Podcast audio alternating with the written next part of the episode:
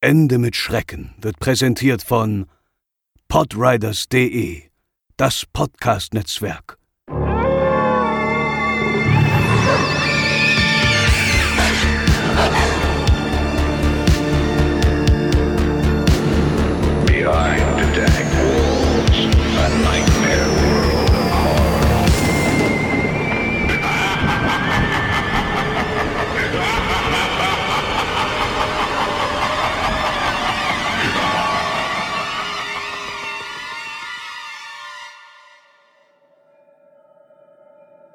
Hallo, ich heiße Mitch und ich bin hier, um euch von einem Erlebnis zu erzählen. Ich weiß nicht, ob es paranormal ist oder was für bescheuerte Wörter die meisten Leute auch immer benutzen, um übernatürliche Phänomene zu beschreiben, aber nachdem dieses Ding mich besucht hat, glaube ich nun an diesen paranormalen Schrott. Eine Woche nachdem ich bei meinem Bruder Edwin eingezogen bin, da ich mein Haus wegen einer Zwangsvollstreckung verlassen musste, war ich mit dem Auspacken fertig. Edwin mochte die Idee, dass ich bei ihm einzog, ebenso wie ich. Schließlich haben wir uns seit zehn Jahren nicht mehr gesehen. Nachdem ich schlafen gegangen war, hörte ich gegen 1 Uhr früh ein Rascheln von draußen. Ich vermutete, dass es sein Waschbär war, also habe ich es nicht weiter beachtet und schlief weiter. Am nächsten Morgen erzählte ich Edwin davon, und er hatte es auch gehört. In der nächsten Nacht jedoch hörte ich, wie mein Fenster geöffnet wurde, gefolgt von einem lauten Knall, als ob etwas mein Zimmer betrat. Ich sprang auf und sah mich in meinem Zimmer um, aber nichts war zu sehen. Am nächsten Morgen ließ Edwin seine Kaffeetasse fallen, als er mich sah. Er hielt mir einen Spiegel hin und ich betrachtete mich selbst. Ich hatte einen großen Einschnitt in meiner linken Wange. Nachdem wir ins Krankenhaus eilten, sagte mir mein Arzt, dass ich vermutlich geschlafwandelt wäre. Doch dann zeigte er mir etwas, das mir einen kalten Schauer über den Rücken laufen ließ. Er hob mein Shirt hoch, um mir einen genähten Schnitt an der Stelle, wo meine Nieren sind, zu zeigen. Ich starrte in seine Augen, während meine dabei größer wurden. Du hast irgendwie deine linke Niere in der vergangenen Nacht verloren. Wir wissen wirklich nicht, wie das passieren konnte. Tut mir leid, Mitch, sagte mein Bruder nur. In der nächsten Nacht passierte es dann. Gegen Mitternacht wachte ich auf und mir bot sich ein wirklich schrecklicher Anblick. Von Angesicht zu Angesicht starrte eine Kreatur mit schwarzem Kapuzenpullover und dunkelblauer Maske ohne Nase und Mund auf mich herab. Doch am meisten Angst jagte mir die Tatsache ein, dass es keine Augen hatte. Nur leere schwarze Höhlen. Außerdem tropfte irgendeine schwarze Substanz aus diesen. Ich schnappte mir die Kamera, die in meiner Nähe auf dem Kamin lag, und machte ein Foto von dem Ding. Daraufhin sprang mich die Kreatur an und versuchte meinen Brustkorb aufzureißen, um an meine Lungen zu gelangen. Ich wehrte mich, indem ich der Kreatur ins Gesicht trat. Als ich aus meinem Zimmer stürmte, schnappte ich mir noch meine Brieftasche, denn ich würde das Geld brauchen. Ich rannte aus dem Haus meines Bruders und weiter raus in die Nacht. Schließlich landete ich in den Wäldern in der Nähe von Edwins Haus und stolperte über einen Felsen. Ich verlor mein Bewusstsein und wachte im Krankenhaus wieder auf. Mein Arzt betrat den Raum. Es war derselbe wie beim letzten Mal. Ich habe eine gute und eine schlechte Nachricht, Mitch, sagte mein Arzt. Die gute Nachricht ist, dass du nur leichte Verletzungen hast und deine Eltern dich abholen werden. Ich seufzte vor Erleichterung. Die schlechte Nachricht ist, dass dein Bruder von irgendetwas getötet wurde. Mein herzliches Beileid. Meine Eltern brachten mich zurück zu Edwins Haus, damit ich meine restlichen Sachen holen konnte. Beim Betreten meines Zimmers hatte ich Angst, doch ich blieb ruhig. Ich nahm meine Kamera und blieb plötzlich wie angewurzelt stehen. Im Flur, der zu meinem Zimmer führte, konnte ich Edwins Körper und etwas Kleines daneben liegen sehen. Ich nahm das kleine Ding mit und stieg wieder in das Auto meiner Eltern, ohne Edwins Leiche zu erwähnen. Ich sah mir das Ding an, das ich mitgenommen habe, und kotzte beinahe. Ich hielt meine gestohlene, angebissene Niere in meiner Hand, auf der eine schwarze Substanz klebte. Hallo und herzlich willkommen bei Ende mit Schrecken, euren absoluten Lieblingspodcast rund um urbane Legenden und Creepypasta. Wieder bei mir und ihr habt ihn auch gerade schon in unserem literarisch wertvollen Einspieler gehört, der liebe André. hallo Franzi, hallo liebe Hörerinnen und liebe Hörer und alle Freunde der großen Dichtkunst, die wir heute in dieser Folge ansprechen wollen. Als heutiges Thema haben wir uns eine Creepypasta rausgesucht, die man fast schon auf eine Stufe von der Beliebtheit stellen kann, wie Band Round, Jeff the Killer, Smile Dog und so weiter und so fort. Und dabei wird sich vermutlich der ein oder andere findige Hörer denken, wow, dieser nicht so gut geschriebene Kram ist wirklich eine der bekanntesten Creepypasta. Ja, das ist eine Tatsache. Ja, das habe ich mir auch gedacht, als ich es zum ersten Mal gelesen habe. Ähnlich wie bei Jeff the Killer, die ja auch eine unserer legendärsten Folgen ist, weil die vielen HörerInnen da draußen auch äh, deutlich lachen mussten, natürlich bei der ähm, ja, literarischen Verfassung dieser Pastas. Und so ist es auch heute hier mit, mit Alice Jack, würde ich mal behaupten. Sie ist halt nicht eine der besser geschriebenen. Sie rühmt sich mit Plotholes, wie man so schön sagt, aus dem Film und ja, Geschichtenbereich, ja, es gibt Logiklücken, es gibt äh, schlecht formulierte Sätze ohne Ende und sie ist einfach nicht gut gemacht. Das muss man einfach so sagen. Deswegen fragt man sich immer gerne, wie du gerade sagst, Franzi, warum hat's die so aufs Treppchen geschafft? Man weiß es nicht. Vielleicht eben, weil sie natürlich auch in dem Zeitraum entstanden ist, wie viele der Großen, wenn wir gleich drüber sprechen.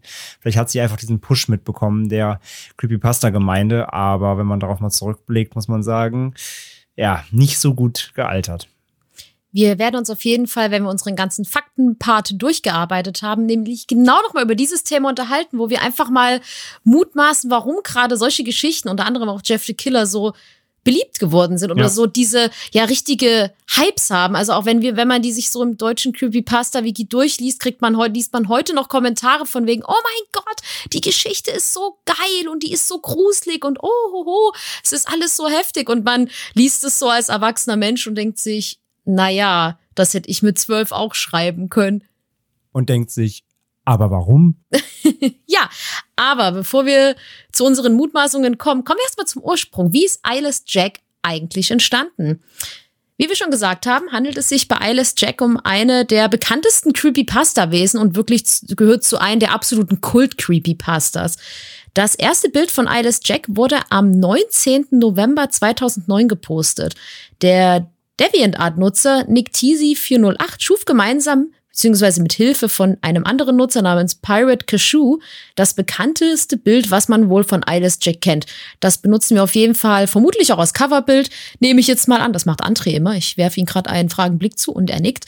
Und das ist dieses typische, wo, was so in so, in so Blaufiltern in ein Schlafzimmer wie fotografiert ist, wo eine, sich eine Gestalt über das Bett beugt. Und einige kennen vielleicht DeviantArt nicht. Das ist eine Art, ja, man kann sagen, Künstlerplattform, wo man Bilder posten kann und, Gedichte oder einfach Geschichten. Das ist halt wirklich so eine, so eine ja, Künstlerseite, würde ich mal sagen. Man kann sagen, vielleicht eine Social-Media-Plattform für Künstler. Ja, das trifft's ganz gut. Ja. Da war ich früher ganz, ganz, ganz viel unterwegs. Die war mal wirklich richtig, richtig populär. Ich war ja ganz, ganz, ganz, ganz, ganz früher mal auf Animex unterwegs und irgendwann war Animex aber für die meisten Leute nicht mehr cool genug.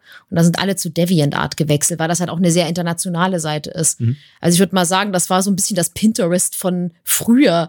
So ein bisschen, also ist jetzt nur so ja, eine Mutmaßung. Aber, aber halt auch noch mehr eigens kreierte Kunst und Pinterest ist ja dann doch eher, ich glaube mir was aus dem Internet und macht damit ein Board voll. Absolut, ja. DeviantArt ist halt wirklich da, da entsteht halt Kunst. ist halt für Zeichner, 3D-Grafiker, ja, wie gesagt, Artists in alle, in alle Richtungen, die was mit, mit Design zu tun haben, ist das eben so eine Social Media Plattform. Ist wie Instagram, aber eben nur auch hier wieder mit, mit selbst erstelltem Artist-Content. Also keine Fotos in der Regel, sondern wirklich gezeichnet, 3D modelliert, was es nicht alles gibt. Ich glaube, das ist auch das allererste Mal, dass wir eine Creepypasta haben, die ihren Ursprung auf dieser Seite gefunden hat. Wobei, zu dieser Zeit hieß Eyeless Jack noch nicht Eyeless Jack. Ich habe leider nicht rausfinden können, wie genau dieses Bild betitelt wurde, aber da war an diese Creepypasta noch gar nicht zu denken. Die Geschichte zur Entstehung geht weiter am 7. Juni 2010, denn da wurde von einem Nutzer namens Anom im N4G-Forum, das ist ein Gaming-Forum, ein Nightmare Fool Thread mit beunruhigenden Kreaturen erstellt. Also er hat einfach da einen Thread eröffnet und hat gesagt, guck mal, das sind gruselige Bilder aus dem Internet oder gruselige Kreaturen, die ich gefunden habe.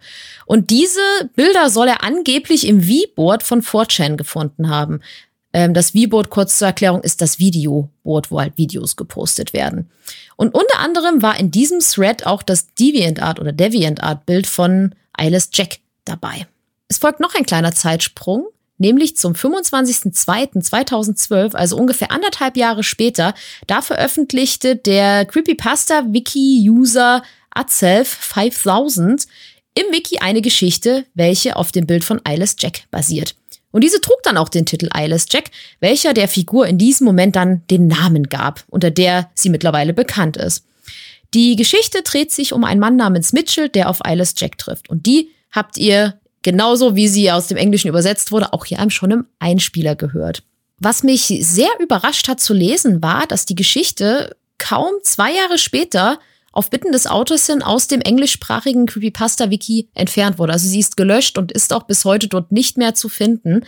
Denn der Autor hat sich wohl für seine Geschichte geschämt und kurz bevor das passiert ist, also bevor er diese Löschung beantragt hat, wurde auch Jeff the Killer aus diesem Creepypasta-Wiki entfernt, weil sie zu schlecht geschrieben wurde und wahrscheinlich zu oft downgevotet wurde.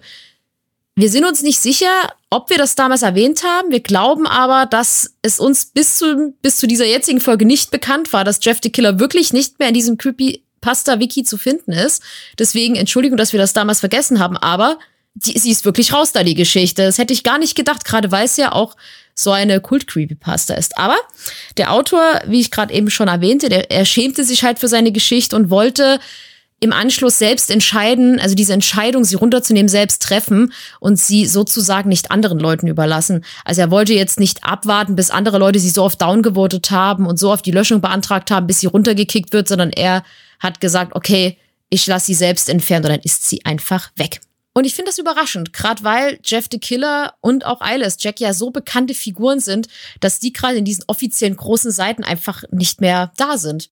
Ja, deswegen, ich, ähm, wir haben ja auch damals gesagt, glaube ich sogar bei Jeff the Killer, dass es ja so eine Kultpasta ist und Kultpastas ja nicht gelöscht werden dürfen, generell. Deswegen wundert es mich auch, dass wir das übersehen haben. Also ich glaube, wir haben das auf dem deutschen Wiki gesehen, weil da ist sie noch online, genau mhm. wie die hier auch. Also das deutsche Creepypasta-Wiki, die die Dinge einfach übersetzen, die sind anscheinend nicht so akkurat wie das englische Original, aber das offizielle Englische, da ist es tatsächlich raus, ja. Es gab auch zu Jeff the Killer, gab es auch ein Remake dann tatsächlich, 2015, aber mit anderen Personen. Ich glaube, die haben es mit drei Autoren dann neu geschrieben. Aber ja, ähm, jedenfalls alles Jack, ja, das Gleiche. Ich, ich meine, ich verstehe schon, also ich kann das ein bisschen nachvollziehen, warum dann der Originalautor hier immer gesagt hat, so, ah, Leute, äh, ich war vielleicht ein bisschen jünger, als ich es geschrieben habe. Ich äh, möchte das gerne zurückziehen, denn das ist mir heute ein bisschen unangenehm. Oder beziehungsweise es entspricht nicht mehr meinen Ansprüchen vielleicht. Äh, kann man ja nachvollziehen und finde ich ja dann auch irgendwie cool oder dann selber zu sagen, ich nehme es lieber selber runter, bevor ihr weiter jetzt drauf rumtrampelt oder beziehungsweise ich habe den Anspruch, das selber jetzt hier rauszunehmen. Aber eben hier ist es so, hier gab es nie ein Remake. Also das, die ist wirklich bis heute raus, ja. Ich, das finde ich auch ein bisschen schade, weil ich glaube, es ist ja nun mal wirklich so ein kultiges Ding und die Leute stehen da ja total drauf. Also Eyeless Jack super, super beliebt. Und ich kann mir vorstellen, wenn der Autor sich heute noch mal hinsetzen würde und sagen würde, hey, ich schreibe diese Geschichte noch mal neu und bringe einen eigenen Canon rein, weil da kommen wir auch gleich noch mal drauf zu sprechen. Es gibt ja ganz wenige Fakten über Eyeless Jack, nämlich genau die, die man aus der Geschichte entnehmen kann, die André im Einspieler vorgelesen hat. Und ich kann mir vorstellen, dass es super gut ankommen würde und die Leute durchdrehen würden, wenn er die Geschichte nochmal richtig gut aufsetzen würde. Jetzt halt gute, ja, neun Jahre später. Ja, mit Sicherheit. Also trotz der, also es ist, ja, es gibt Leute, die das schlecht bewertet haben, es gibt Leute, die da sicherlich drüber sich lustig machen ist auch okay. Werden sich wahrscheinlich eine unserer Hörerinnen auch über unsere heutigen Einspieler. Völlig in Ordnung. Wir mussten auch schmunzeln so einige Male hier bei der Recherche zu dem. Das ist untertrieben. André ist einmal vor Lachen vom Stuhl gekippt. Das stimmt. Von daher kann ich es verstehen, aber es gibt ja, wie du gerade sagst, Franzi, es gibt ja trotzdem mehr als genug Fans davon trotzdem. Mhm. Es gibt ja auch Leute, die, denen ist das völlig egal, wie es geschrieben ist. Die möchten einfach nur die Story haben. Und die, denen reicht das, wenn die ein bisschen creepy ist und dann finden die es cool. Und das ist ja auch in Ordnung. Von daher, die Ansprüche sind da natürlich nicht bei jedem so hoch. Von daher, wie du sagst, A, man hätte die wahrscheinlich auch lassen können, also hätte sie nicht runternehmen müssen. Das heißt, die Originalgeschichte, man findet sie natürlich trotzdem im Netz auf anderen äh, Creepypasta-Webseiten noch unverändert und sie hat natürlich immer noch die gleichen Fans. Also das, das ändert ja daran nichts, in einem Kult der, der Pasta. Aber wie du sagst, wenn sich jemand nochmal hinsetzen würde, im Optimalfall der Originalautor, und das vielleicht nochmal neu schreiben würde, wäre ihm, glaube ich, der erneute Erfolg auch wieder sicher damit. Ich denke mir halt auch, wenn ich der Erfinder von so einer Kreatur oder von so einem Wesen wäre, es gibt ja auch unglaublich viele Canon-Geschichten. Die Leute, die, die denken sich ja diese Geschichte weiter, denken sich Origins-Geschichten dazu aus. Und ich würde dann lieber meinen eigenen Origin draus machen, ähnlich wie der Erfinder von Siren Head und sagen, hier, mhm. das sind die Fakten zu dieser Kreatur und bitte haltet euch daran. Aber vielleicht findet er es auch cool, wie das so von anderen Leuten weitererzählt wird. Man weiß es ja nicht. Es ist, ich glaube, es ist natürlich auch schön zu sehen, wenn Leute sich selbst einfach Sachen dazu ausdenken oder rätseln, was hat es damit auf sich und vielleicht hält er deswegen die Füße still oder er hat einfach gar keinen Bock mehr drauf. Ja, und, möchte diese und sagt, es war nur eine Phase. Möchte das dunkle Kapitel der Creepypastas in seinem Leben hinter sich lassen. Äh, vielleicht, vielleicht. Aber hm. bevor wir weiter in, unsere, in unseren spekulativen Talk übergehen, André, wer ist Eyeless Jack überhaupt? Ja, wer ist Eyeless Jack? Ich werde ihn mal ein bisschen beschreiben und mal ja, seine Person erläutern. Also er soll ein menschliches Erscheinungsbild haben, generell erstmal. Also er ist jetzt kein Monster, kein Tentakelwesen oder irgendwas anderes. Er ist in der Regel erstmal ein Mensch oder menschenähnlich. Und in der Regel wird er eben als ja, Person mit schwarzem Kapuzenpullover und einer blauen Maske beschrieben. Die Maske hat keine Nase und keinen Mund. Das hat man auch im Einspieler ja auch schon gehört. Und aus den Augenhöhlen oder da, wo die Augen sein sollten, aus den Höhlen der Maske läuft eine schwarze Flüssigkeit. Und in der Originalpasta wird es so ein bisschen beschrieben, als ob das was Mysteriöses wäre, was Unerklärbares, eine Art, Art schwarze Masse. Aber im Kanon so ein bisschen, beziehungsweise in den Erzählungen über die Pasta wird auch oft gesagt, dass es Blut wäre, was da rausläuft. Aber in der Pasta selbst klingt es eher, als ob es irgendwas, ja, eine, unbe eine undefinierbare schwarze Masse ist, die heraustritt. Und ja, wie wir auch gehört haben, ist Alice Jack vor allem dafür bekannt, dass er seinen Opfern im Schlaf die Niere entfernt und diese anschließend verspeist. Dabei entstehen eben Wunden natürlich, wenn er die rausoperiert, die er aber danach auch wieder zunäht. Denn er verfügt über anatomische und medizinische Kenntnisse. Woher er die hat? Hm, mal schauen. Gucken wir uns auch Ham Origin nochmal an, ob das geklärt werden kann. Zudem ist er ein, ja, sehr heimlicher Charakter, ein sneaky Charakter, denn er schafft es, diese Taten oft unbemerkt zu vollziehen und wird eigentlich nie oder selten dabei erwischt. Und es kommt aber auch eben dazu, dass er seine Opfer tötet. Das haben wir jetzt auch hier in der Pasta ja selbst auch gehört. Es geht aber eben nicht hervor, ob er generell ein Killer ist, der es darauf absieht, auch Leute zu töten, oder ob das eher Unfälle sind oder wenn ihn jemand erwischt, aber dann eben aus Reflex tötet. Weil, wie gesagt, der Protagonist hat seine Niere zwar verloren, aber überlebt, aber der Bruder ist gestorben. Das heißt, ja, anhand der, der Creepypasta selbst kann man nicht genau definieren. Ist Alice Jack jetzt ein Killer oder ist er in Anführungszeichen nur ein Nierenkonisseur und tötet eben nur, wenn er muss? Das ist so ungeklärt ein bisschen in diesem Kanon. Und auch andere Dinge wie das Alter oder ob er jetzt irgendwie dann doch sehen kann oder nicht. Aber ne, Alice, klar, er hat keine Augen, ist nicht ganz klar. Und auch seine wirklichen Motive des Ganzen sind nicht wirklich geklärt und die Herkunft auch nicht. Ebenso wenig wie das Geschlecht. Die Zeichnungen sehen eher nach männlichem Charakter aus, aber wurde auch nie benannt. Kann auch genauso gut ähm, weiblicher Charakter sein. Es ist ungeklärt, kann man sich selber im Kopf vorstellen. Und da die Creepypasta, wie wir schon erwähnt haben, nun mal gelöscht wurde, wird es darauf wohl auch nie Antworten geben, offiziell seitens des Erfinders. Und Fans der Creepypasta lassen sich dazu aber eben eigene Erklärungen einfallen. Zum Beispiel, dass der Alice Jack selbst ein, ja, ein Dämon ist, ein dämonisches Wesen, irgendwas Übernatürliches. Außerdem gibt es viele Fanarts, die Idis Jack ein Haustier zugestehen. Und das ist keine niedliche Katze oder ein süßer Hund, sondern ein Wesen namens Seed Eater, also Samenfresser kann man es übersetzen. Und der stammt aus einer eigenen Creepypasta, die eben Seed Eater heißt, beziehungsweise Seed Eater Experiences, also die Seed Eater Erfahrung, oder auch der Geschichte Through the Trees, also durch die Wälder, durch die Bäume. Bei dem Seed Eater handelt es sich um ein Wesen, welches Kinder jagt und frisst. Und außerdem kann es Menschen manipulieren, sagt zumindest die Creepypasta. Und der Seed Eater ist eine ja auch humanoide Kreatur, also er ist schon ein Monster an sich, aber er hat auch eben menschliche humanoide Züge mit Armen und Beinen und wird als Hybrid aus Mensch und Vogel mit langen Gliedmaßen beschrieben. Und zudem trägt das Monster eine Art, ja, genähte Lederlappenmaske, so eine, so eine seltsame Maske. Bisschen sieht aus wie so Leatherface von Texas Chainsaw Massacre, also irgendwas selbst zusammengenähtes auf dem Gesicht. Und es hat so ein Augenloch, wo er durchgucken kann. Und erfunden wurde dieses Seed Eater Creepypasta vom Autor Pure Slime. Der führte auch von April 2010 bis Januar 2012 einen eigenen Blog, der The Seed Eater Experiences hieß. Und dieser wird von einem fiktiven Autor namens Clifford R. Howry äh, beschrieben oder geschrieben und geleitet.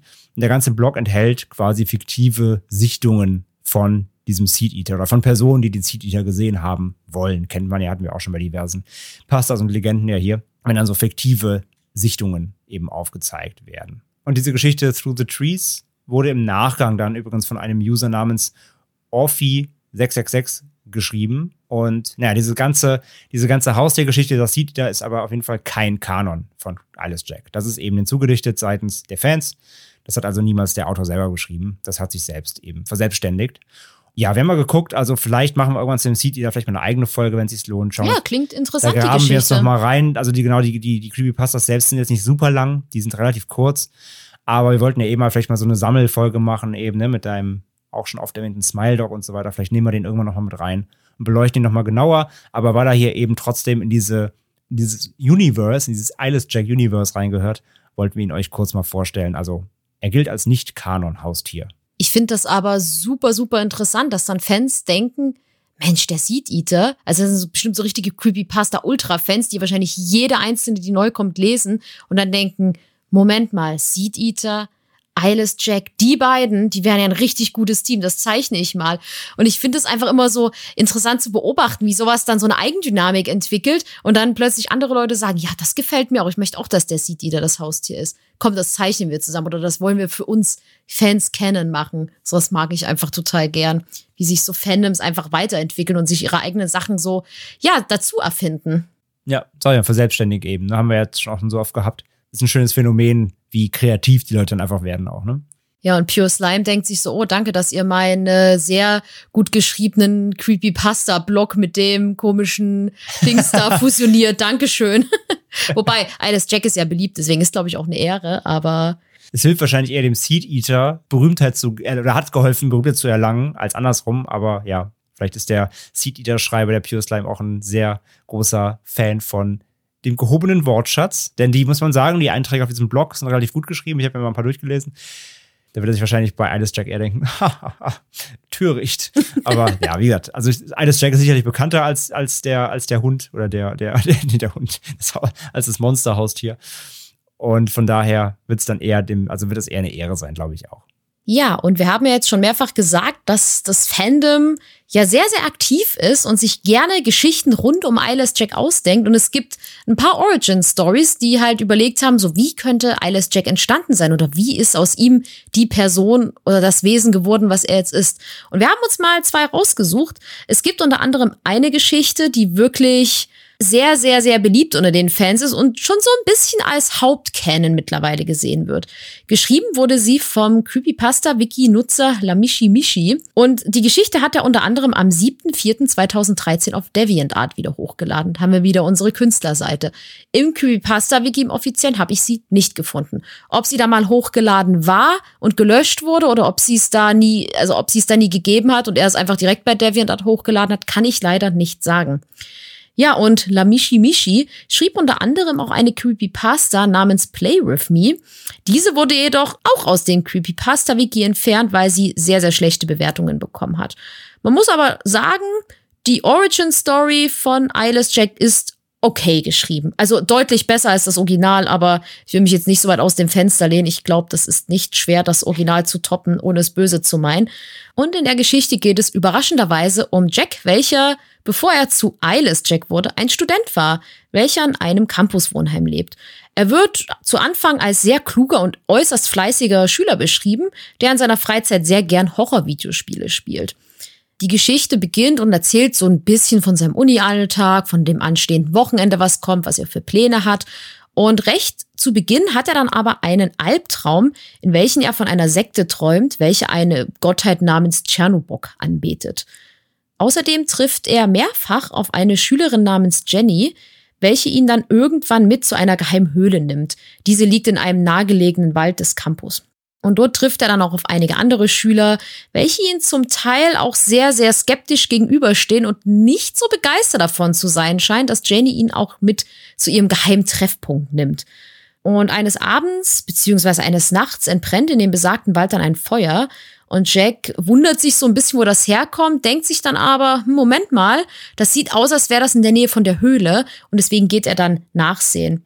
Und im Wald muss er dann feststellen, dass an der Höhle eine Art, ja, Sektenversammlung stattfindet. Und Überraschung, Überraschung, zu dieser Sekte gehört auch unter anderem Jenny. Und diese Mitglieder sehen in Jack das Gefäß von Tschernobok, weswegen sie ihn opfern. Sie höhlen ihn dabei unter anderem die Augen mit einem Löffel raus und füllen einen seltsamen schwarzen Schleim herein. Jack stirbt dann daraufhin unter Qualen, wird dann aber als Gefäß von Tschernobok wiedergeboren und tötet alle Sektenmitglieder um daraufhin anschließend ihre Nieren zu entfernen. Das geht dann aus einem Art so, ja, Newsflash heraus, welcher am Ende der Story so ganz kurz erwähnt wird. Jack selbst ist daraufhin verschwunden. André, wie fandest du diese Origin-Geschichte? Ich, also, ich finde die nicht so schlecht, ich finde die okay. Also, die kann man machen. Sie ist halt, wie du sagst, besser geschrieben. Generell, ja. Sie ist halt unfassbar lang. Mhm. Ähm, wir wollten, also wir haben erst überlegt, ob wir sie vertonen wollen, tatsächlich auch. Aber sie ist, also damit hätten wir fast eine Stunde allein gefüllt. Die ist wirklich unendlich lang. Von daher, die hat einen Rahmen gesprengt hier. Wir verlinken sie natürlich. Wir verlinken wie immer alles in den Shownotes, wisst ihr ja. Könnt ihr gerne mal nachlesen selbst. Deutsch und Englisch verlinken wir alles, was wir finden natürlich. Also unsere ganzen Quellen natürlich. Und sie ist gut geschrieben oder besser geschrieben auf jeden Fall. Man kann sie lesen. Die Idee ist halt nett. Also einem Franzi Drehbuch würde sie nicht standhalten was kann dem schon standhalten? Eben. Also ist okay. Ne? Mit, okay, er ist Student. Es ist halt ein bisschen wild so. Oder es ist, irgendwie eine Höhle in der Nähe von, von, von dem Studentenwohnheim und oh, das sind Sekten und oh, natürlich ist die eine Schülerin in der Sekte drin, die ihn mag und Zwinky, Zwinky Zwonka.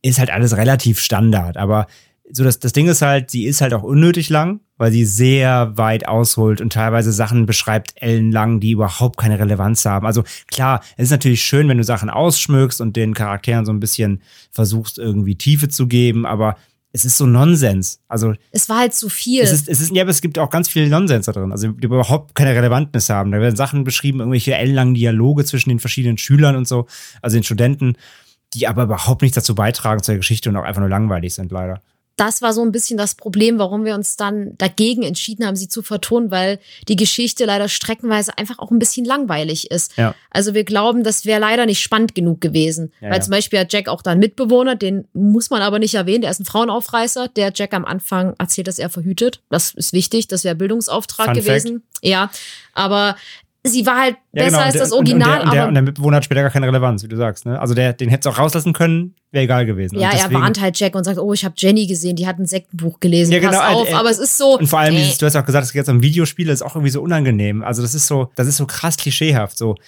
ich, ich habe immer gerne Videospiele gespielt, vor allem Horrorspiele. Kein Wunder, dass ich schlecht träume, das kommt von sowas. Das ist halt auch Leute, ey, das ist so richtig. Ah, und? Das tropft halt vor Klischee. Ja, und was, und was uns auch gestört hat, war die Tatsache, dass eine ganz entscheidende Frage für uns in dieser Geschichte nicht beantwortet wurde. Nämlich, woher hat Jack denn diese guten anatomischen und chirurgischen Kenntnisse? Also es wird halt nicht erwähnt, ist er vielleicht Medizinstudent und sowas ist halt für mich das, was Origin Stories ausmacht, dass man einfach jede Info unterbringt, dass man halt weiß, ah, zum Beispiel er ist Medizinstudent, deswegen kann er so gut, deswegen weiß er, wo die Nieren sitzen. Das hätte halt Sinn gemacht. Das hätte Sinn gemacht, aber es wird nicht mal benannt, was er studiert. Und es ist halt wieder auch der Unterschied. Am Ende von der Origin-Geschichte ist er ja nun, ja, eine Art monströse Kreatur. Und in der Originalgeschichte ist er ja so chirurgisch bewandert und näht ja dann auch ganz vorsichtig anscheinend die Wunden zu. Das unterscheidet sich so ein bisschen. Wie gesagt, man könnte das natürlich auch diesen Zwischenzeitraum zwischen Origin und Mitch-Story natürlich nochmal anders füllen, weil vielleicht hat er noch so ein bisschen Funkmenschlichkeit in sich und ist dann so hin und her gerissen und braucht zum Beispiel die Nieren, um zu überleben und denkt sich, oh Gott, aber ich möchte die Leute ja gar nicht töten, ich brauche ja einfach nur die Niere. Und wenn ich ihnen nur eine entferne, überleben sie. Und ich schreibe schon wieder in meinem Kopf ein Drehbuch, deswegen höre ich jetzt auf. Aber man kann sich das ja so ein bisschen Vor allem, ich merke schon wieder, wo du hin willst. Ich merke schon, du hast schon wieder Mitleid. Ja. Du bist schon wieder auf Mitleidstour hier mit, den, mit dem Bösen. Ich merke das schon wieder. Ja, Alice Jack ist auch nur Du willst dich wieder als Opfer darstellen, wo der Leute die Niere rausschneidet. Hör auf damit, Franzi. Das Ja. macht mir langsam Sorgen. Okay, Entschuldigung. Na, wie du sagst, es fehlt halt genau das Wichtige. Wenn du eine Origin-Story machst und erklär halt, äh, dann leite halt das her, wo es später hingeht. Und das fehlt ja hier alles. Du sagst, im Endeffekt ist er, er ist ja am Ende des Tages, dieser Origin, ist er ja Tschernobok. Also dieser, Ja. dieser, dieser Gott, diese Gottheit, den die Sekte anbietet, ist ja in ihn gefahren und repräsentiert ihn ja jetzt. Aber vielleicht Und- kämpfen sie einen inneren Kampf aus. Möglich, aber das kannst du dann in deinem Drehbuch schreiben. Okay. Und was vor allem auch nämlich nicht zum Kanon passt, weil wir haben ja eben darüber diskutiert, dass es in der original creepypasta nicht klar wird, ist er ein Killer oder will er eben die, nur die Nieren und lässt aber die Personen eigentlich immer leben? Weil hier am Ende der Origin Story bringt er ja alle um. Aber da veranstaltet, weg. da veranstaltet er ja ein Massen, ja, aber erst veranstaltet er, veranstaltet er ein Massaker und bringt an diesem Strand, wo diese Sekte dieses Ritual abhält, bringt er quasi alle um, außer Jenny, die lässt er dann irgendwie schwer tödlich verletzt liegen, lässt sie dann in ihrem eigenen Blut verrecken quasi. Nett. Und er geht ja dann weg und dann hört man nur, noch- dann liest man noch so einen Nachrichten, ähm, Nachrichtensprecher, der sagt, es wurde ein Massaker an, an der Uni irgendwie, hat stattgefunden. Allen Opfern wurden die Nieren entfernt. Das ist ja so quasi der letzte Satz. Aber er bringt sie alle um. Auch das wieder halt eigentlich nicht so richtig Kanon oder beziehungsweise, also es passt alles nicht so richtig. Also Aber er kann sich ja nicht daran erinnern, wie er die umgebracht hat. Er erwacht ja dann, er wird ja sozusagen ohnmächtig und erwacht und sieht das er hat Massaker. einen Blackout, ja, ja. Aber trotzdem passt es halt nicht so richtig. Es ist einfach nicht, es ist, es ist nicht so Kanon, wie es sein sollte, damit es, damit ich sagen würde, okay, das verstehe ich, das ist eine Origin-Story, die genau zu dem dann führt, was man in dieser, in dieser Mitchell-Story liest. Und deswegen finde ich sie halt okay, aber so richtig rund ist sie nicht. Aber vielleicht passt ja die andere Origin-Story, die wir noch rausgesucht haben, besser dazu. André äh, macht schon einen Blick. Ich roll schon mit André den macht Augen. Auge. Ich mach Auge, ich roll mit beiden Augen. Naja, ich sag mal so, ich greife vorweg, eine Sache wird da besser erklärt, nämlich das mit der Chirurgie. Von der Seite her macht das ein bisschen, nicht, also eigentlich macht es keinen Sinn, aber es kommt zumindest dem näher. Aber dafür ist alles andere schlecht. Denn es gibt noch eine Alternativ-Origin-Story. Die ist auch weder Kanon, ganz weit weg davon.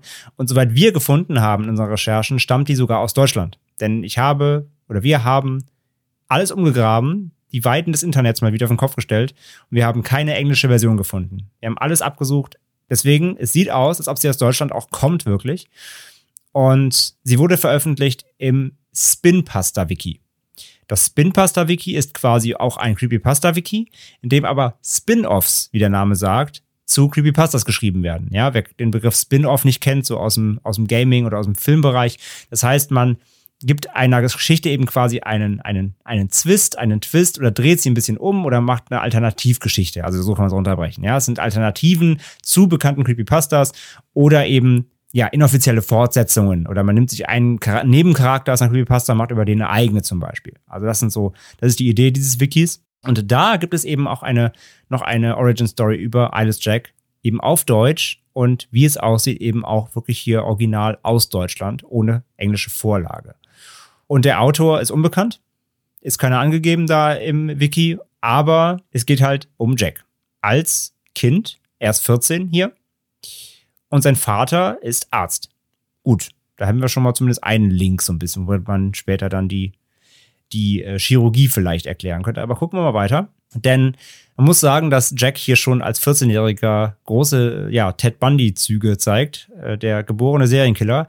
Denn er spürt einen Drang, den er sich erfüllen muss. Und er sammelt von der Straße tote Tiere auf, die überfahren wurden, wie zum Beispiel eine Katze, und nimmt die mit nach Hause, unbemerkt natürlich, in den Keller seines Elternhauses, wo der Vater seine chirurgischen Ut- Utensilien hat, warum die auch immer im Keller sein sollten, im Elternhaus als Chefarzt. Just Dr. Things. Ja, natürlich. Vielleicht ist er selber Serienkiller und der Sohn weiß es nicht. Jedenfalls im Keller hat der Vater natürlich wie auf einer Werkzeugbank seine ganzen Skalpelle und Knochensägen aufgebahrt, natürlich, klar. Und dort ist auch ein Metalltisch, auf dem äh, der Sohn dann hier, der Jack, diese Katze obduzieren kann und ihr die Organe entnimmt. Da wird halt beschrieben, wie er da die Eingeweide rausholt und die Niere natürlich, klar. Und er findet das total toll und näht sie wieder zu und ach, ihm gibt das etwas Besonderes. Und er muss das halt fortführen. Der Drang wird immer stärker und er macht das dann noch mit weiteren Tieren wie Hunden und Kaninchen, glaube ich. Aber eben alles tote Tiere, die er aufsammelt. Und er merkt dann irgendwann, als er mit seinen Freunden Tobias und noch wem anders, spielt keine Rolle, die werden in Satz erwähnt, nach nie wieder, also cool, danke. Äh, als er mit ihnen einmal draußen unterwegs ist, merkt er, jetzt möchte er auch lebendes Gewebe ausweiden. Was er aber nicht mit seinen Freunden macht, sondern plötzlich ist er wieder zu Hause. Und er nimmt sich dann sein Besteck aus dem Keller, aus dem Arztkeller und unter anderem auch eine Flasche Ethanol und betäubt damit dann seine Mutter, die im Bett liegt. Und äh, ja, führt dann das vorher an den toten Tieren getane dann an ihr durch und äh, schneidet sie auf und, und entnimmt Sachen, Niere natürlich und andere Organe und ja, weidet die Mutter dann aus, die dabei stirbt. Und er wird dann dabei von seinem Vater erwischt, der zufällig nach Hause kommt und denkt sich, hallo Sohn, was machst du denn da? Also ja, genau so ist sie geschrieben. Und der Vater fackelt dann auch nicht lange und zimmert seinem Sohn ein Skalpell ins Gesicht, der dann einen Blackout hat, was man so macht, wenn man seinen Sohn erwischt, wenn man, der die eigene Frau gerade etwa ausgeweidet hat.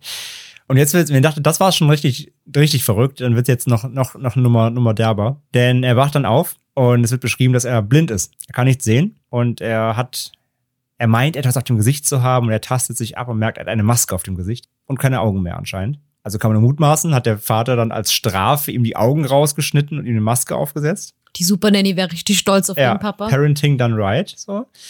Und anhand der Umgebung kann er irgendwie rausfinden, der ist, in, ist in, im Keller halt. Den kennt er ja gut, da hat er viel rumgeschnibbelt. Und er denkt sich dann so, ah, Moment, das habe ich schon mal im Fernsehen gesehen. Fledermäuse sind ja auch blind. Das ist das erste, was ich denken würde, wenn ich blind wäre und eine Maske auf hätte. Und die können sich im Dunkeln durch Schall orientieren. Das probiert er dann auch und kann das plötzlich. Deswegen kann er im Dunkeln sehen, wird beschrieben. Fledermausmann Jack. Und er schafft es dann, sich das Werkzeug zusammenzusuchen, also sprich die Astutensilien aus dem Keller und flüchtet aus dem Haus. Und der letzte Satz ist dann quasi nach dem Motto so, äh, du glaubst mir nicht, dass das so passiert ist? Na, dann dreh dich doch mal um. Und Fledermausmann Jack, ja, ist also chirurgisch begabt, weil sein Vater Arzt ist und er es anscheinend im Blut hatte. Ja, also ihr merkt schon, das ist alles total albern. Bis auf diese Arztvorgeschichte, die irgendwie dann eben besser passt als ein nicht benannter Student. Äh, ja, es ist natürlich alles völliger Humbug, wie gesagt. Äh, wie, warum eine Maske? Warum ist er blind? Wieso sollte er das alles schon können mit 14, ohne irgendwelche Ausbildungen von seinem Vater bekommen zu haben? Wieso hält er sich für eine Fledermaus im Dunkeln? Und also, das ist alles völliger Humbug, ihr merkt schon. Die müsst ihr euch also sicherlich nicht merken. Und zudem ist sie noch schlechter geschrieben als das Original.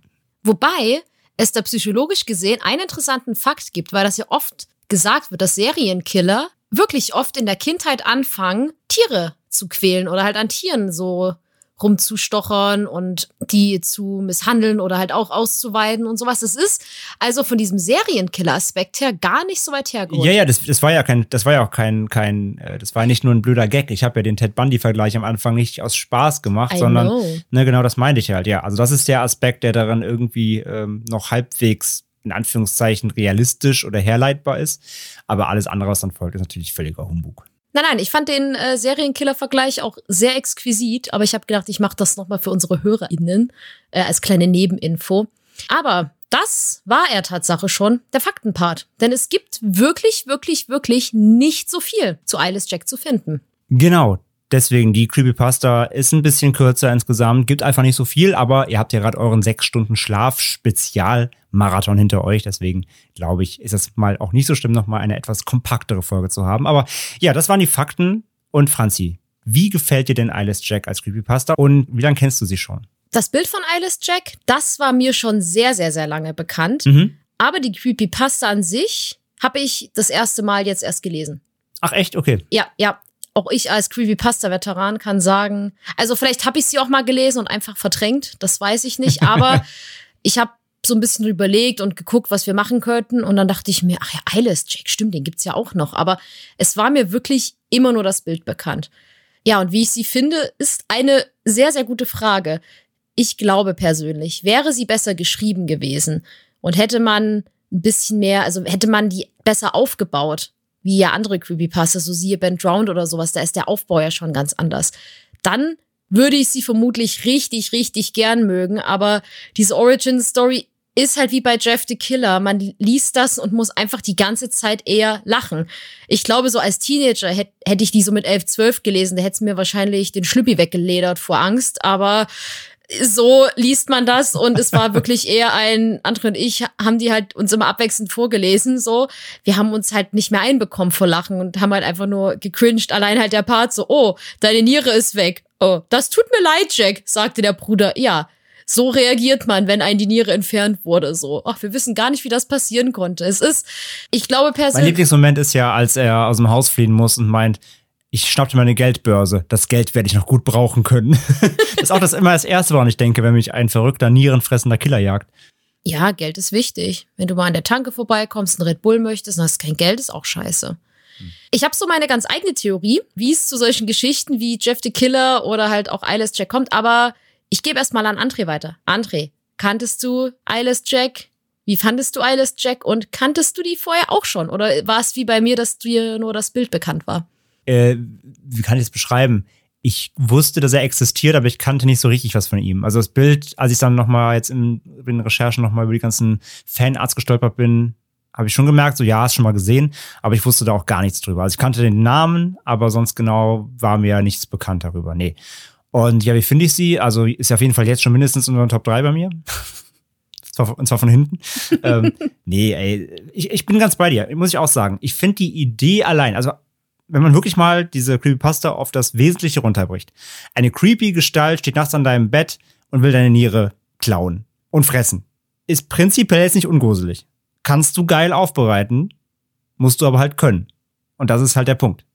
Bin ich bei dir? Wäre die halt geiler geschrieben natürlich, wäre da jemand dran gewesen, hätte jemand kreiert, der einfach ein besseres Händchen für Storytelling hat, dann könnte die vielleicht ganz cool sein. So, also ich finde die Idee prinzipiell kannst du machen. So, spricht nichts gegen. Könnte ja aus jedem YouTube-Horror-Kurzhorrorfilm entstammen, so die Idee an sich. Ja. Aber sie ist einfach leider wirklich nicht gut geschrieben. Vermutlich, wie gesagt, vermuten, wir mutmaßen natürlich immer nur über sowas, können wir ja nicht wissen. Vermutlich war auch der Autor oder die Autorin äh, jünger, als geschrieben wurde. Ne? Einfach die Rechtschreibung war noch nicht so stark, das Formulieren, Ausformulieren war noch nicht so ausgeprägt, vermutlich. Es sieht, das merkt man einfach. Und ist halt einfach schade. Könnte cooler sein, wie gesagt, wird es heute nochmal ein Remake geben davon, könnte man die richtig cool ausbauen, irgendwie, glaube ich. Aber so wie sie halt jetzt existiert, ist sie halt einfach ein bisschen schwach. Und wie du sagst, leider muss man öfter lachen, als, als sich gruseln. Von daher sehr schade einfach.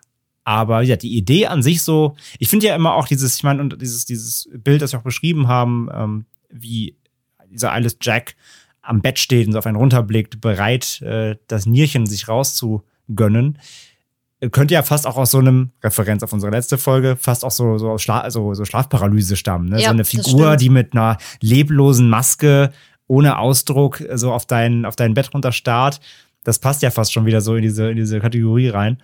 Deswegen, die Idee kannst du super creepy umsetzen, finde ich. Aber halt leider, die Creepypasta selbst ist einfach nicht gut gemacht. Ich glaube auch wirklich, dass die Autoren auch unter anderem, um wieder mal zu Jeff the Killer zurückzukommen, das merkt man ja auch die Origin-Geschichte jetzt gerade so. Der Jack war 14. Ich glaube, Jeff the Killer war ja auch 13 oder 12. die sind a- das waren ja alles auch junge Kinder. Und ich glaube, du merkst auch anhand, wie das geschrieben ist oder wie alt die Protagonisten sind, wie alt dass die im Leute selben sind. Alter sind. Genau, Ja. weil zum, zum Beispiel bei Ben Drown ging es ja zum Beispiel um den College-Studenten. So, zum Beispiel. Deswegen vermute ich mal, dass der oder der Jadoo Sibyl, der war ja auch ein bisschen älter, der Ja. hat das ja nicht mit zwölf geschrieben. Und ich wage mal die vorsichtige Behauptung, dass man mit zwölf sowas auch. Will, ich will nicht sagen, dass es nicht möglich ist, aber ich glaube, es ist schwieriger.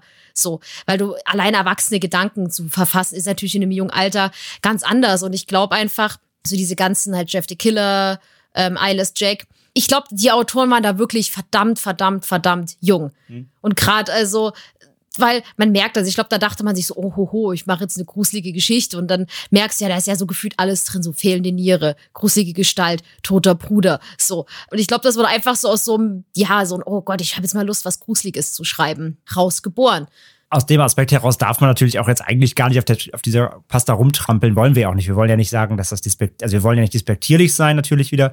Wir sagen ja nur, uns gefällt sie nicht, weil, aber klar, die Autoren, das, man merkt es ja auch, wie du sagst, die beschreiben das ja aus einer sehr kindlichen Haltung, diese Ängste, die da passieren. Und deswegen glaube ich halt auch, man, man neigt ja dazu, solche Geschichten aus der Perspektive von Leuten zu schreiben, die ungefähr im selben Alter wie einer selbst oder fast dieselben Charakteristiken haben wie man selbst so ein bisschen. Deswegen glaube ich das halt auch. Ja, das kommt schon hin.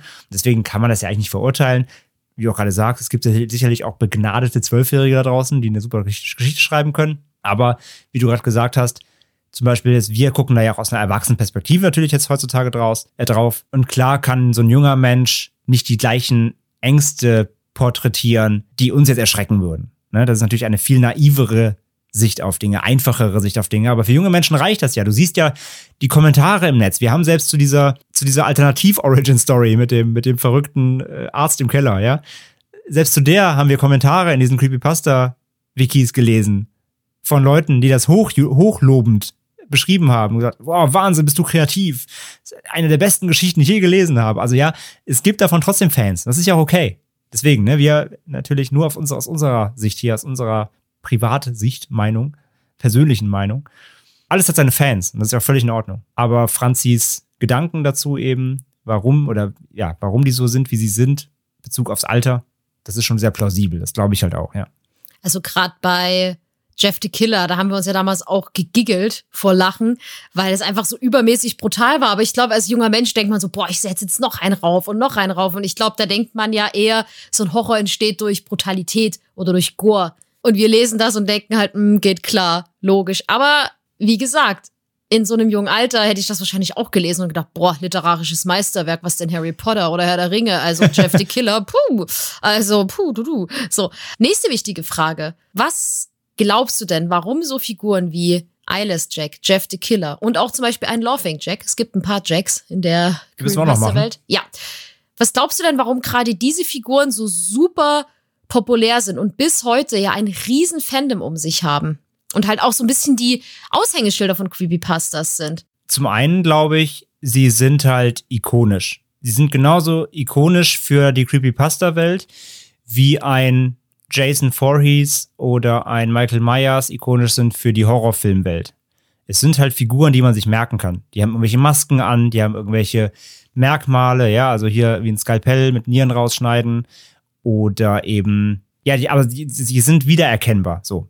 Das sind wiedererkennbare Figuren und wenn du sowas hast, die dann eben auch stellvertretend für ein Genre irgendwie stehen, dann hast du automatisch eben so ein Aushängeschild, was sich Leute einprägen können. Ja, das ist keine, unbekannte kosmische Macht, um die es hier geht. Das ist keine, das sind keine Geschichten über irgendwelche skurrilen äh, Monster oder irgendwelche, irgendwelche Thriller-Geschichten, wo es eher um eine Handlung geht, als, als um eine Manifestierung. Ja, es es ist was Greifbares. Es sind einfach Figuren, die sind relativ simpel entworfen und dann gleichzeitig nämlich damit verbunden, die Creepypasta-Community, die Hardcore-Fans, die sind ja auch sehr eng vernetzt mit so Anime-Bubble häufig und, und allgemein auch so Zeichen-Bubble. Das merkst du ja allein daher, daher wie, wie viel tausende Fanarts es zu jeder Creepypasta gibt. Daraus entstehen ja dann eben diese ganzen Abwandlungen auch der Stories und eben, wie gesagt, auch der Zeichnungen und, und Abwandlungen der Zeichnungen und so weiter. Das verbreitet sich ja dadurch auch nochmal viel mehr durch diese Visualität. Und deswegen glaube ich halt, diese Stories sind, also sind erfolgreich A, weil sie so eine, so eine ikonische Figur erzeugen, B, weil sie einfach zu reproduzieren sind, einfach sich zu merken sind, etwas haben, wovor jeder Angst hat, irgendeiner Figur mit einem Messer oder so. Ja, das ist jetzt nichts Abstraktes, das kann sich jeder vorstellen. Und sie können sich einfach verbreiten, weil jeder was vor Augen hat, wie das, wie das auszusehen hat, diese Figur, welcher Jack auch immer. und der dann eben ab in abgewandelter Form immer wieder reproduziert werden kann und weitergereicht werden kann. Das ist meine Erklärung. Also ist die, die Verbindung aus der Einfachheit und der Wiederverwertbarkeit. Gerade für Jüngere, wie gesagt. Weil ein Jüngerer versteht jetzt keinen Lovecraft oder so. Ja, für einen Jüngeren ist halt ein, ein anderes Kind mit einer Maske oder einem Messer in der Hand ist das Schlimmste, was es geben kann. Und nicht irgendwas komplett Abstraktes. Und deswegen sind, glaube ich, die so populär, weil die so einfach sind. Ja, das klingt auf jeden Fall sehr, sehr, sehr logisch. Das ist ein Aspekt, den habe ich so nicht gesehen. Meine Vermutung, die vielleicht auch ein bisschen mit reinspielt, unter anderem, ist auch einfach, dass so die Zeit so 2007, 2008, also, oder ich sag mal zwischen 2007 und 2010, ja die Zeit war, wo das ja erstmal alles so richtig hochgekocht ist. Da sind ja Creepypasta erst so richtig bekannt geworden oder so richtig populär geworden. Und ich glaube, das sind halt so die, die Urgesteine. Halt wie, was du halt auch meinst, so die Horrorgestalten, die man halt kennt, so Freddy, Jason. Wo man sagt, wenn man halt hört, Slasher-Horrorfilm, hat man die ja sofort, oder halt generell Horrorfilm, so nennen wir eine ikonische Horrorfilmfigur, da hat man die ja eher im Kopf, sofort. Und so ist es wahrscheinlich auch bei den Creepypastas. Und ich glaube, wenn du halt dann zu Beginn dieser Zeit halt solche Monster, Gestalten, whatever geschaffen hast, dass das dann natürlich auch so ein kleines Standing einfach hat. Weil ich glaube, würde ich jetzt mal als Hot Take rausschmeißen, würdest du eine Geschichte wie Eyeless Jack heute rausschmeißen, also mit der Qualität, wie sie damals geschrieben wurde, raushauen, ich glaube, die würde gar keine Aufmerksamkeit bekommen. Nee, die würde absaufen, ja. Deswegen, man merkt ja eh, dass sich Creepypastas an sich ja schon wandeln mit der Zeit. So früher waren es halt reine Geschichten, mittlerweile hast du ja siehe Sachen wie Dear David oder sowas. Das werden ja, das geht ja immer weiter und wird ja immer aktiver und auch mit mehr sozialen Netzwerken verbunden. Aber früher hatte man halt nur diese Geschichten. Und ich vermute auch mal ein relativ junges Publikum. Und deswegen glaube ich, dass solche Figuren damals halt einfach so populär werden konnten. Und es macht halt auch Spaß. Klar, bei Eyeless Jack hat man ja wirklich super wenige Infos, weil die Grundgeschichte an sich ja auch nicht wirklich lang ist. Aber es ist natürlich genauso spaßig, da nämlich in seinem eigenen Kopf Sachen weiter sich auszudenken und zu überlegen, wie kommt das? Wie ist das? Das ist ja einfach so, der Mensch sucht ja oft nach Erklärungen für Dinge, wo er jetzt sich fragt, so, hm, woran liegt das denn? Und ich glaube, das ist dann auch der Spaß daran, sich zu überlegen, oh, wie kann es denn dazu gekommen sein, dass man, dass Eyeless Jack überhaupt so geworden ist? Also ich zum Beispiel mache mir jetzt auch meine Gedanken. Wenn man jetzt diesen Origin mit äh, Studentencheck nimmt, denke ich mir, oh Gott, er hat bestimmt jetzt voll den inneren Konflikt mit Tschernobok, mit dem Gott, der da in ihm drin wohnt und oh mein Gott, und er muss aber Nieren essen, sonst überlebt er nicht. Und man hat ja trotzdem, wenn du so einen menschlichen Kern hast, Überlebenswillen. Und auf der anderen Seite hast du diese Gottheit, die dich natürlich antreibt und sagt, komm, gib dich mir hin und dann, dann können wir die Welt beherrschen. Und dann sagt Jack, nein, aber ich bin ja noch menschlich und ich bin ja eigentlich auch ein Good Guy und ein guter Kerl und vielleicht ein bisschen leichtgläubig, weil ich zu irgendwelchen Leuten mit in den Wald gegangen bin. Aber andere Geschichte. Und da könnte man halt eine richtig gute Sache draus machen, so dass er wirklich nur tötet, wenn er es wirklich muss, um halt diese dunkle Seite in sich nicht äh, überhand nehmen zu lassen. Franzi, möchtest du nicht eine neue Eyeless Jack Creepypasta schreiben? Nein. also vielleicht, ich weiß nicht. Ich, muss, ich möchte mich kurz, möchte erwähnen, ich habe die ganzen Einspieler für unsere Japan-Folge Tatsache selbst geschrieben. Das stimmt. Also da habt ihr so einen kleinen Einblick, wie ich ungefähr Geschichten schreibe. Ich finde jetzt nicht, ich bin der Superautor. Ähm, deswegen ist, weiß ich nicht, ob das so eine gute Idee wäre. Aber ich würde gern mal eine neue gute Geschichte von Eyeless Jack lesen, muss ich sagen. Ich glaube, da könnte man echt was Gutes draus machen. Also für mich wird er immer der Fledermausmann sein. Der Fledermausmann. Ja, es ist, ach Gott. Der habe ich geprägt. Das ist halt auch so, so ulkig, so, oh ja, Fledermäuse machen das ja so. Das ist wie wenn ich denken würde, ach ja, Vögel fliegen, ja, dann lasse ich mir einfach Flügel wachsen und los geht's. Ja, auf geht's, ja. Ui. Ja, ui. Ja, und damit haben wir Eyeless Jack abgeschlossen. Und ihr habt das ja schon gehört, wir haben ja noch einen Jack übrig, nämlich den Laughing Jack. Den Mhm. gibt's auch noch. Es ist auch eine, eine der ikonischen Creepypasta-Figuren, dessen Design ich persönlich auch wirklich, wirklich cool finde. ja, der ist ganz gut. Ja, Und ich glaube, ich habe es lange nicht mehr gelesen, aber ich glaube, die Geschichte war auch echt okay. Wir haben, die so mal, ganz- wir haben die mal vertont im Auto gehört. Ja, das genau. weiß ich noch von irgendeinem YouTuber, glaube ich, oder so. Genau. Ich glaube, die war auch ganz gut. Und wenn wir den abgeschlossen haben, dann fehlt eigentlich nur noch der Smile Dog, weil der zählt mittlerweile auch zu den cool dicken Sachen. Und dann haben wir unsere ganzen, ja, sage ich mal, die Creepypasta-Urgesteine abgehakt. Und dann heißt es, dann muss, es muss man mal ein bisschen nach Underdogs Da müssen gucken. wir graben, ja. Genau. Aber kommt auf jeden Fall auch beide, die noch dieses Jahr auf jeden Fall.